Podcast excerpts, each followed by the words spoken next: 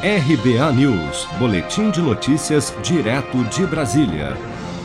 O governador de São Paulo, João Dória, convocou a bancada de deputados e dirigentes tucanos para um almoço nesta segunda-feira no Palácio dos Bandeirantes, sede do governo paulista. Entre os temas discutidos, a sucessão de Rodrigo Maia na presidência da Câmara dos Deputados, que será decidida em fevereiro, e a sucessão do presidente Bolsonaro em 2022.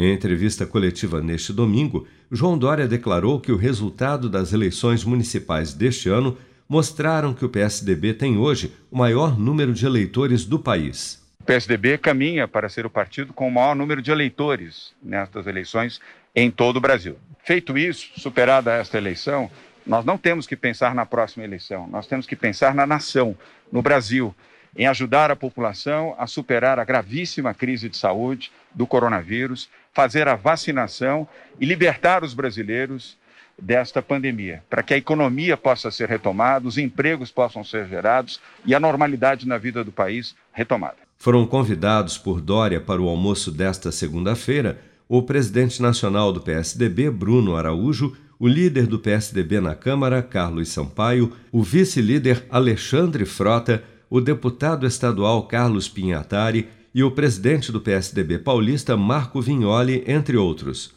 Segundo interlocutores do governador paulista, o nome de Rodrigo Maia, caso o STF o libere para concorrer à reeleição, terá o apoio dos tucanos.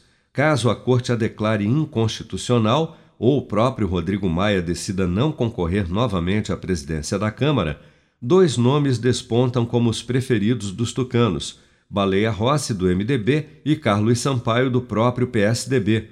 Mas não há definições nesse sentido ainda.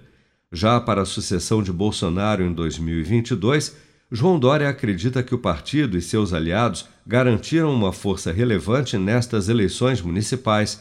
É comum os tucanos mencionarem, além dos números do PSDB, os do MDB e do DEM. A ideia é manter uma aliança entre os três partidos nas próximas eleições. Dória não esconde seu desejo de ser presidente da República, o que já vem articulando com alguns partidos para a construção de uma chapa em 2022, anunciando inclusive que não pretende ser candidato à reeleição no governo de São Paulo nas próximas eleições. Se você quer começar a investir de um jeito fácil e sem riscos, faça uma poupança no Sicredi. As pequenas economias do seu dia a dia vão se transformar na segurança do presente e do futuro. Separe um valor todos os meses e invista em você. Poupe com o Sicredi, pois gente que coopera cresce. Com produção de Bárbara Couto, de Brasília, Flávio Carpes.